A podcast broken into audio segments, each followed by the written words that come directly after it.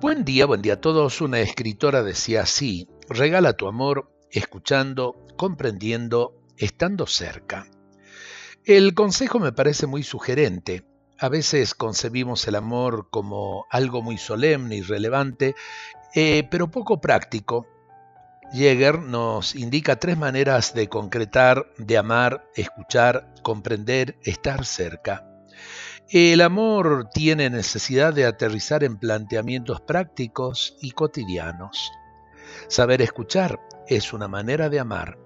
Hoy día son muchas las personas que necesitan ser escuchadas.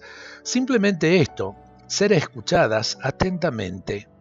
La escucha diligente y paciente es una forma exquisita de caridad.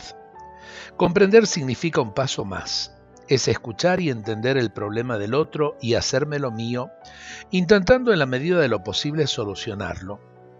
Comprender al otro es simpatizar con el otro. Simpatizar es una palabra compuesta que proviene del griego y quiere decir padecer con.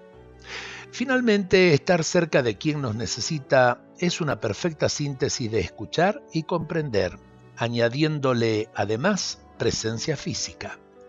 La proximidad la cercanía, sobre todo en los momentos más difíciles, es una expresión clara de solidaridad, de genuino amor cristiano.